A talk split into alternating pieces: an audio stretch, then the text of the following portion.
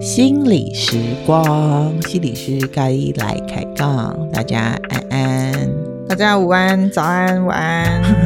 咖喱心理师再度隆重登场。对。不过今天我们角色易位啊，哈，对，换你来访问我，是是是是是，今天换我是主持人，这样，棒棒棒，哎，对，就是我觉得说访谈这一个阿俊心理师呢，就是一定要来访谈这一个阿俊心理师的拿手好菜。这样讲好像有点是，是。外遇大师，嘿，对，我们的阿俊心理师特别擅长处理外遇的议题，应该这样说啦。啊，很具说，阿俊心理师在这一个伴侣咨商里，我觉得有蛮多的专长跟心得，嘿，嗯、哼哼对。然后我觉得说谈到外遇这一块，我觉得说应该对阿俊心理师来说应该是蛮有感觉的，嘿。嗯、我自己在做一些伴侣案的时候。哎，也会有机会谈到一些跟外遇有关的一个议题。然后我记得上一次好像做完外遇的这个主题，我觉得有蛮多回响的，嗯、所以我觉得今天好像是不是我们再来做一个第二期这样？好啊，嗯、好，一样是谈外遇这样子。嘿，对，嘿，那我觉得说好像也有一点，好像这个回那个什么广播有没有？嘿。Call in 要回复一下听，回复 听众听众留言，对对对对对，有一点这样的心情。有有有，我也有。嗯，嘿，对，好啊，就是我会会会有一个好奇，然后对，就是说像这种 发生这样的外遇啊，嘿，然后就是说外遇的一方遇上被外遇的这一方，嘿，就是说被外遇的人啊，他可能会有一种心情，就是。啊，你去外遇，你不就不就知道这就是你在怎么讲？嗯，你不就知道事情会这样的吗？嗯、啊，这不就是应该是你欠我的了吧？嗯哼，嘿，但是我觉得说我自己在谈一些伴侣案的时候，会发现说，哇，这种感觉好像也会变成说，让两个人的关系会变成说，因为你外遇了，你对我的亏欠好像会变成一个无底洞。嗯嗯嗯对，然后好像会变成说，即使好，假设是先生好了，嗯，那先生去外遇了，然后太太好像变成是一个受害者这样子，嗯嗯嗯嗯，好像就会变成说，因为你伤害了我嘛，嗯，所以你就应该要持续的，好像赔偿嘛，嗯嗯嗯嗯，但是。我不晓得、欸、这个部分好像会变成像一个无底洞，这然后这到底对两个人的关系可以影响是什么？对，然后两个人要怎么样走到可以让两个人的关系更和谐一点？因为这个无底洞的感觉，好像先生即使他想要付出或赔罪，嗯、我不晓得是不是有一种赔不完的感觉哈？嗯嗯嗯嗯。如果你遇到的先生是觉得他会赔不完，我觉得你遇到一个很有良心的人。嗯啊，因为有些东西，有些人会觉得我没有欠你，好，或者是我觉得赔够了，嗯，那如果有遇到赔不完的，我觉得哦，这男的真可爱哦，真有良心，嗯，可是不过就像你刚刚讲的，就是嗯。我觉得现在有推一个什么除罪化这件事情，嗯嗯，有时候真的会让就是民间反应很大，有吗？嗯，通奸除罪化，对对对对对啊！这件事情我讲话要小心哈，我也很怕被攻击。嗯、对我我们不清楚法条，我们还是先 先先放着，先我们讲我们清楚的就好了。对，我们讲我清楚就好。嗯，我觉得就是我我记得我在上一集一开始的时候就讲的是啊。呃我们在讨论外遇的时候，先不把道德这件事情放进来。嗯嗯嗯，如果如果说我们来看到外遇，它就是对于我们婚姻关系的一种刺激。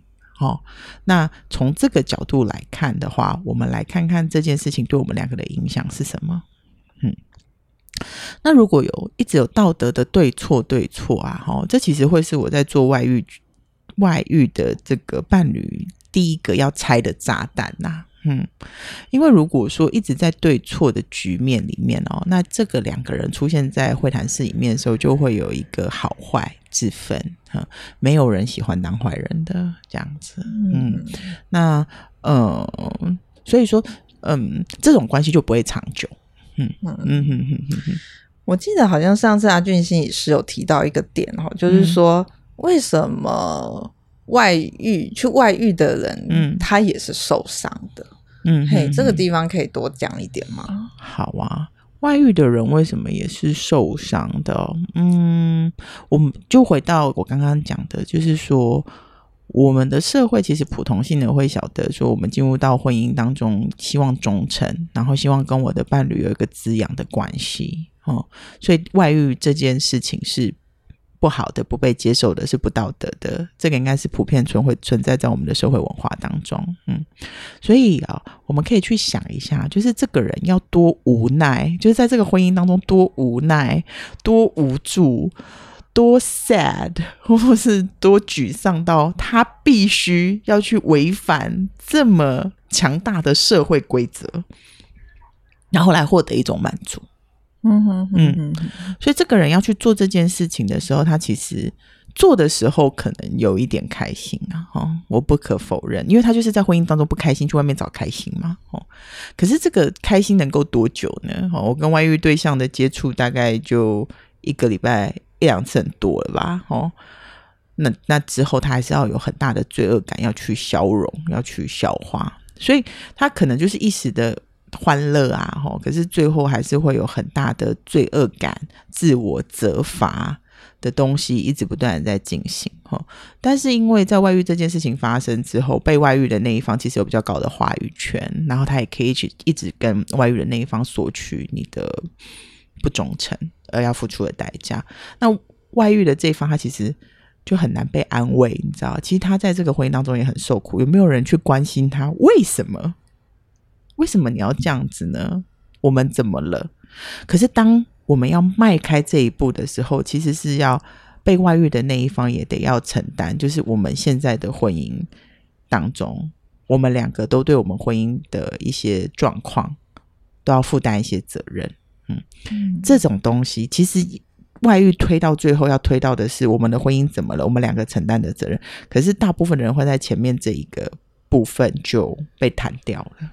嗯哼哼哼哼，对啊，因为真的就是说，谈到就是说这件事情已经发生了，嗯嗯，嘿，两边的人都很受伤，嗯，那可能假设说被外遇的是太太这一方，好了，嗯，他未必可以有这个理解，就是说，哦，你也受伤哦，嗯，可是我觉得你应该要负起责任来，嘿，然后呢？这个概念，如果说我也把你当做一个人，嗯，嘿，好像我们比较能够一起共同度过。嗯，可是往往好像，譬如说被外遇的那一方是太太的时候，嗯，我觉得就是你欠我啊。啊，嘿，那这个部分就是一直过不去的时候，好像就很困难哈。就是说，在做伴侣之商的时候，我不晓得是不是也是很辛苦。嗯，我来想一想哦。嗯，我觉得我举个例子好了。嗯，我觉得呢，外遇这件事情，它的结果就叫两败俱伤。嗯，然后如果这这个东西我们先成立了，哦，那接下来的就会是说。嗯，我们怎么在这个外遇后复原？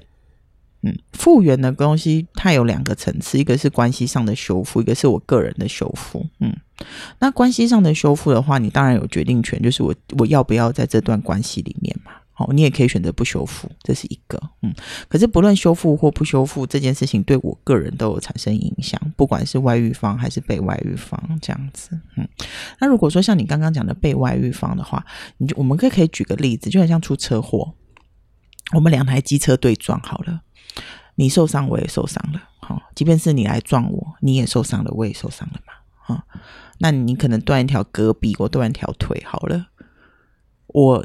好，就算是你来撞我，你比较严重，我是停在路边被你撞到的哈，你要负百分之百的责任。好了，好，都要你来赔偿我。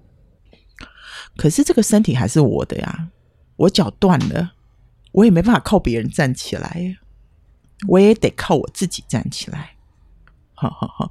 所以我觉得这个东西是分两个层次来说了哈，一个是对方对于这件事件，或是对于我身体的他的赔偿到什么程度，他总是有个顶端的，没办法无限赔偿。好了，即便他愿意每个月都付我钱，一直付到我死好了，可是复健这件事情还是得我去做啊。嗯，痛的人还是我嘛。好，那这种痛的事情就没办法跟对方要，所以这时候你就只有两个选择。被外遇方只有两个选择，第一个就是好，我就继续痛，你就继续喂养我，这也算是一种关系。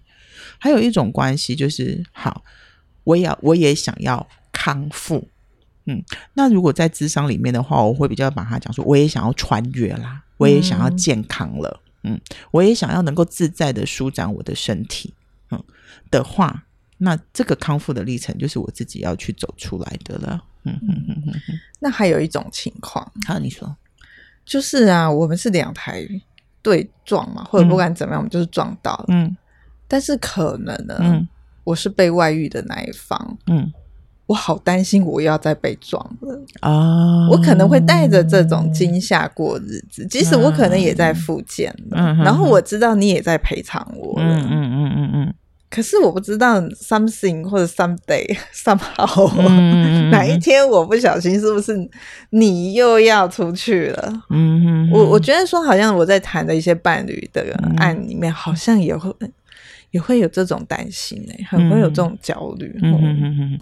好，你刚刚讲的那个东西其实很常见哦。可是我这个东西呢，我就不把它视为关系的议题，或是自我修复的议题，它比较就是一个创伤议题。我们不是有念过创伤嘛？哈，我觉得那个就是一个这个，我刚刚讲了，外遇是对这个关系很大的刺激嘛，所以它就是一次性学习经验，就是 shock 你到说，呃，我得记得这个我是什么东西影响，然后我得什么样反应哈。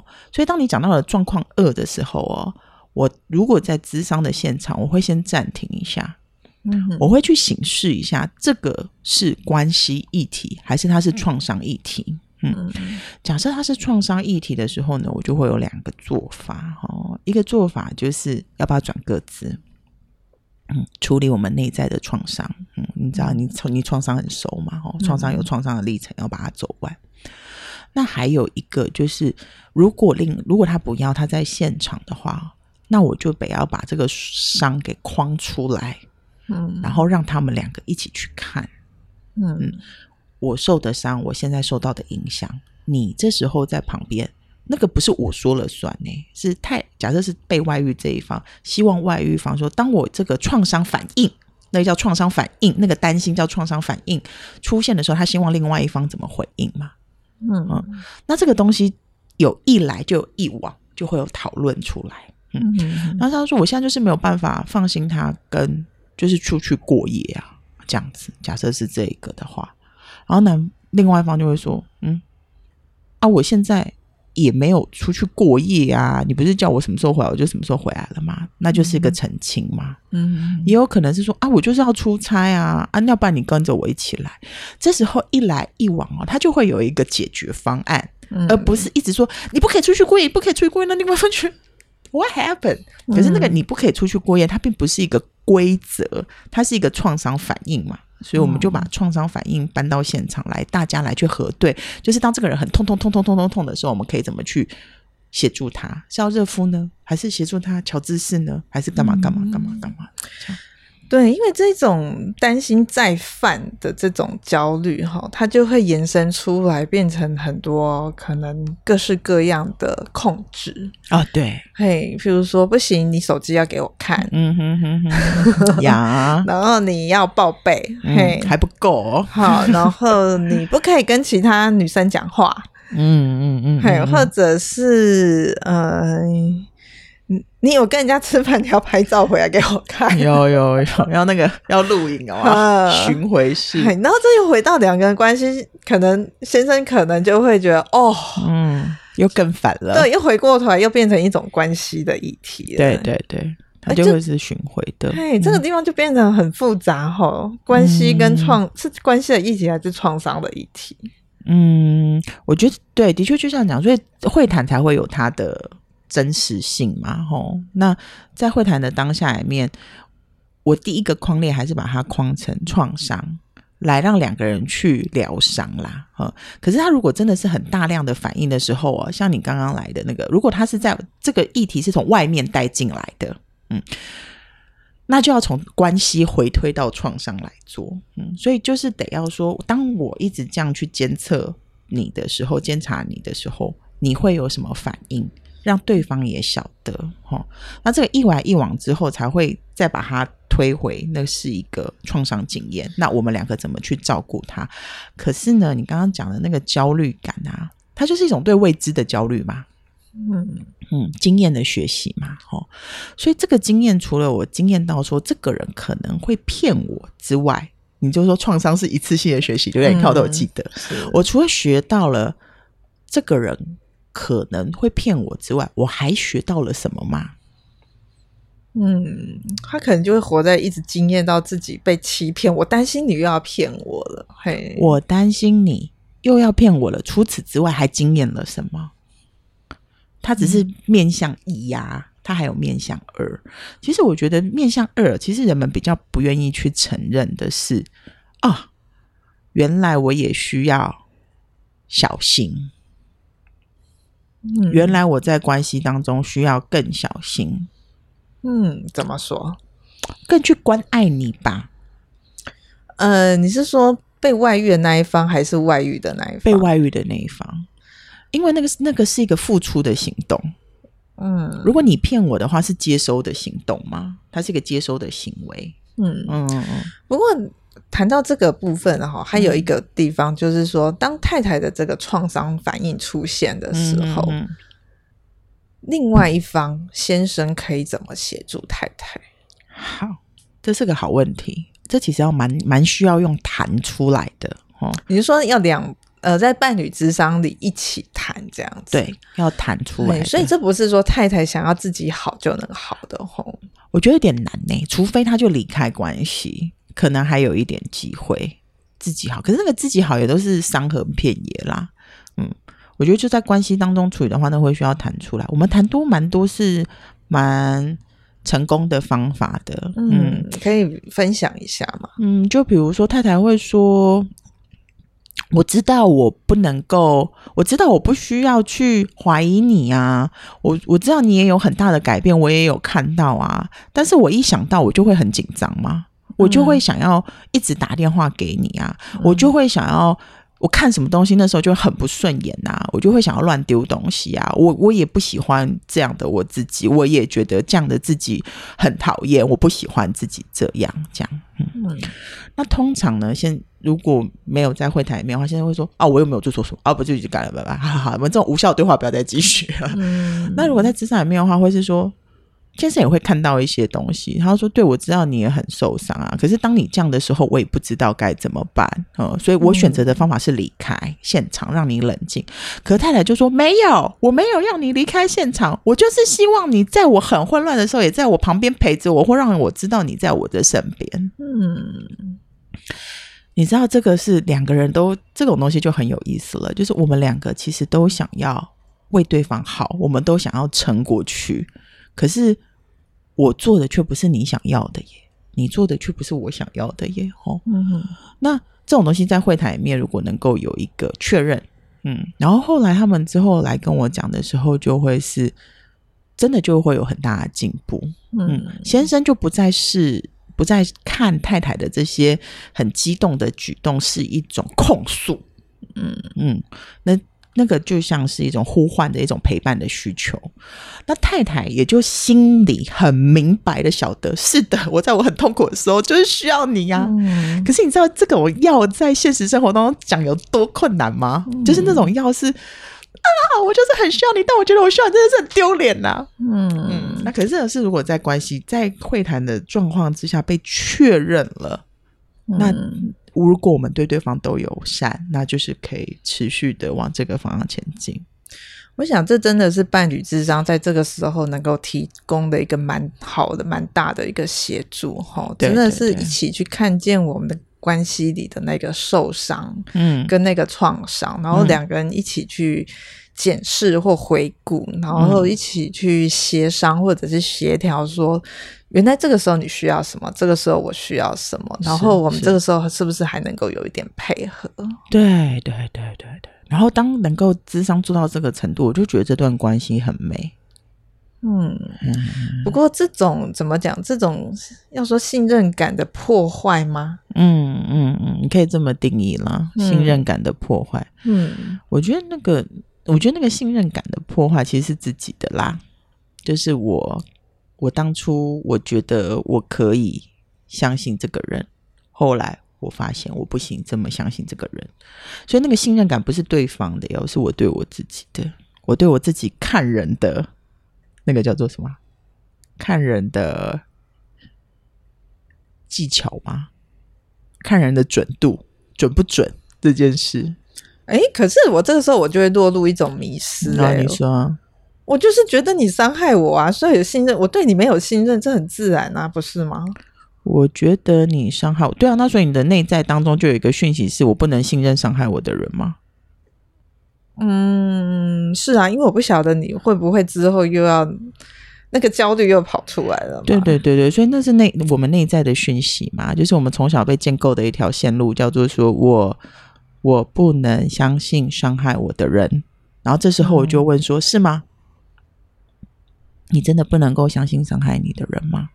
这一定有一个故事在那边，我那时候就会进到故事里面去做这样。所以这个时候比较像是要回到当事人他的个人议题去谈的。对对对。那这个时候是两个人的议题了吗？嗯，还是说无法这么切割？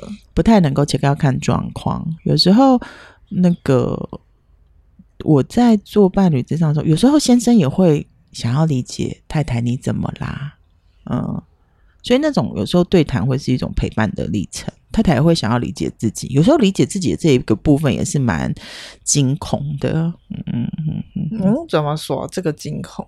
惊恐未知啊，人对未知都会有一种害怕吗？不是像你刚刚就问我了，不是这样吗？你不觉得很可怕吗？就一个人挑战你说啊，不是吗？这样子。嗯，所以这时候我就，哎呀，再讲出来有点小邪恶。我这时候就会创造出一种好像我是一个压迫者的身份吗？那另外一方就会。需要进来，就是把我的出现不是要分化他们两个人嘛？假设他们是要来修复关系的，那他们两个就是来这边结盟的。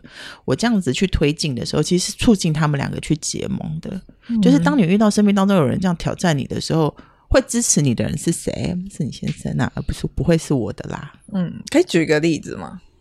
嗯，你说被挑战的这个部分吗？嗯，嗯，好。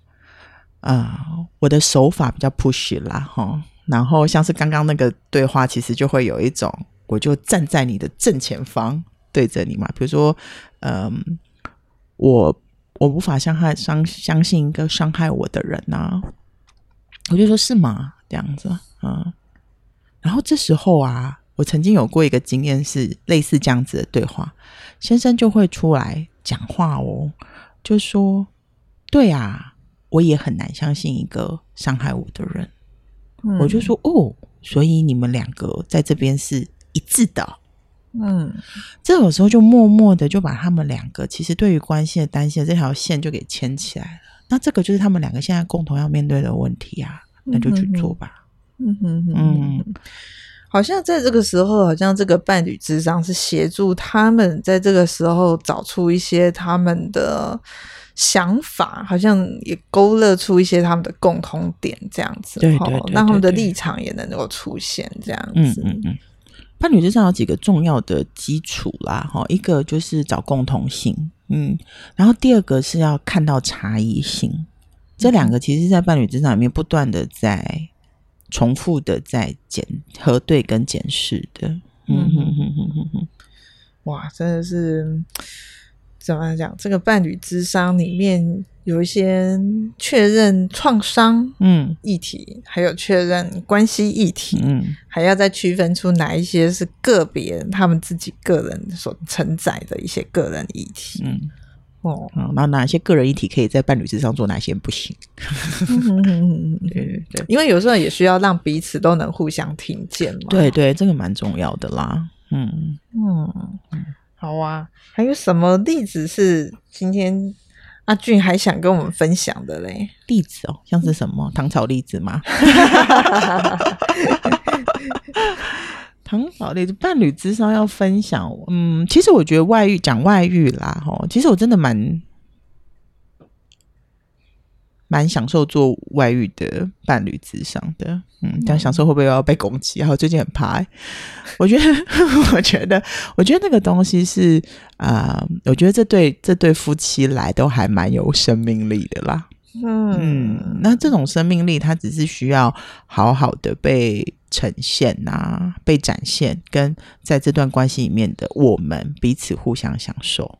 嗯嗯，那那只是这个东西要怎么样去放在他们的关系里面再深化，而不是去外面发展。我觉得这是我做外遇伴侣的时候，我最喜欢做的事情。你觉得做外遇的这个议题在伴侣咨商里，对您而言比较大的挑战是什么？大的挑战是什么？嗯，道德议题吧。如果说他们来这边就只是要一个审判的话，那对我来说是个很大的挑战。嗯、呃，是谁对谁错的话，嗯，这个这个呃。这个会是第一步要做的事，嗯，还有我觉得还有一个挑战是准备期啦，就是因为他其实有很多道德的枷锁嘛，所以说我们要准备双方都愿意进来会谈这件事情，其实会需要蛮多的铺陈的，嗯，这个是蛮需要功，这个地方是最需要功力的，让大家愿意进来谈，谈进来谈之后。因为我们都在同一个时空里面嘛，所以那个那种东西，我觉得我能够经验跟能够回馈的，我就比较有把握。嗯，那可是，在还没有进来之前的那个是蛮嗯蛮需要一些方法的。嗯，那我在想说，是不是请阿俊心理师也稍微讲一下，你通常会怎么为个案做这样的准备啊？准备哦，你说他们开开始之前吗？嗯，嗯，好，如果是在本所啦，吼。嗯，我觉得是会稍微安顿他们一下。嗯，我觉得做个案有一件事情蛮重要的，叫做时空感。时空感就是所谓的情境嘛，情境因素。嗯，然后呢，像一个重大事件发生的时候啊，呃，我们每个人停留的时空不太一样。嗯，所以会做一些个别的会谈来帮他们做准备。某一个层次上是他们帮他们转到同一个时空。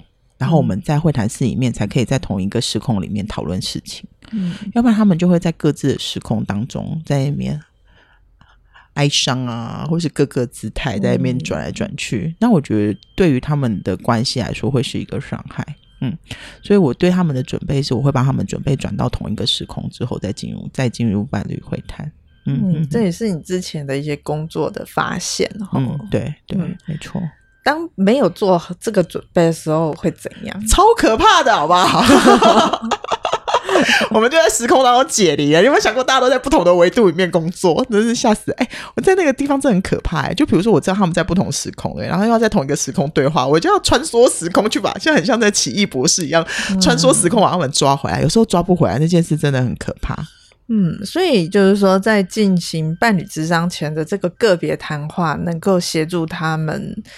有一些安顿这样子，嗯嗯嗯嗯嗯，要把他们转到同一个向度里面，嗯、再来讲，为他们做一个预备啦。对对，预备预备，嗯，因为有些苦要说完呐、啊，嗯嗯，情绪要走完，才比较能够真的来在关系里面再持续这样子。嗯，你可以说明一下你这一个工作的模式吗？可以关于做这个伴侣伴侣吗？嗯嗯，伴侣咨商的模式哦。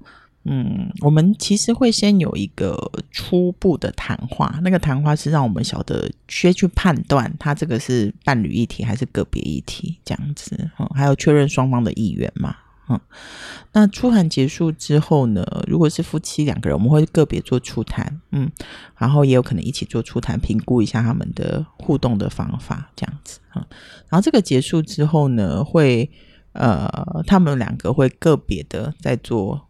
两三次的对话，就是进入到个别咨商，然后这两三次结束之后，才会进到呃伴侣会谈里面。嗯嗯嗯，那这个东西都是为大家做一下各自心理历程的准备。嗯嗯嗯，所以说呃，也让也让，因为我们所里面接伴侣的不只有我啦，还有其他心理师，嗯，那我觉得这种东西会是让进入到伴侣会谈的时候，我们比较有一个底，是他们现在的状况是要走修复呢，还是我们要走好散？嗯嗯，哦，也不一定是要好好在一起，嗯、有的时候是想要好好结束，对，好散，嗯，还是有一些不确定。那不确定的话，智商就撑出了一个三到六个月的空间，是我们一起来行事这个历程，把历程讲完了。有时候他们最后就做一个决定了，有一些时候是比较焦灼的嘛，那那个时候就会有一个决定，这样，嗯嗯。那我觉得好散有时候也是人生当中的一个很重要的目标啦。当我跟这个人在一起的时候，诶，我们当然希望好聚嘛。但如果没有好聚的时候，希望能够好散的。嗯，那那个好，我觉得处理好散比处理好聚更困难。不过那就是另外一个层次的状况了。嗯嗯。哦，所以。我想象中的伴侣之商，还不是只是处理两个人在一起，还要处理两个人的分开。对，尤其他们有孩子之后，会有更多的麻烦。那个孩子会在一起的，如果他们还有孩子的话，就是不管他们怎么样，都会是孩子的父母。这件事情。会是永生的，你知道吗？所以那个好散对于孩子是很重要的。所以好散，哎，好散可以做一集，我把它记下来。嗯，好，阿俊心理师在这个部分处理好散也也累积蛮多的 case 的。好。好好啊啊！那今天外遇大概先讲到这样了哈。那我们还是持续欢迎那个听众留言，对不对？哈、嗯，主题式回馈。对，对，我们有听到您的 call in 留留话，我们会会想办法回应你，在我们的什么线上回应你。以前都会说什么空中 空中与你相见。对 对对。好，我们也很感谢有这么多听众跟我们互动，这样子吼。那如果会想要听到我们讲更多其他的议题，嗯，也欢迎在我们的脸书跟跟我们的 Messenger 上面跟我们说，我们都有收到，我们都有放在心上哦。我们只是要慢慢的把它安排出来，这样子。嗯，好，今天非常谢谢糖糖来访问我，阿糖来访问我。嗯，很高兴可以访谈阿俊心理师，谢谢阿糖。那我们今天先这样喽。嗯，拜拜，大家再见，拜拜。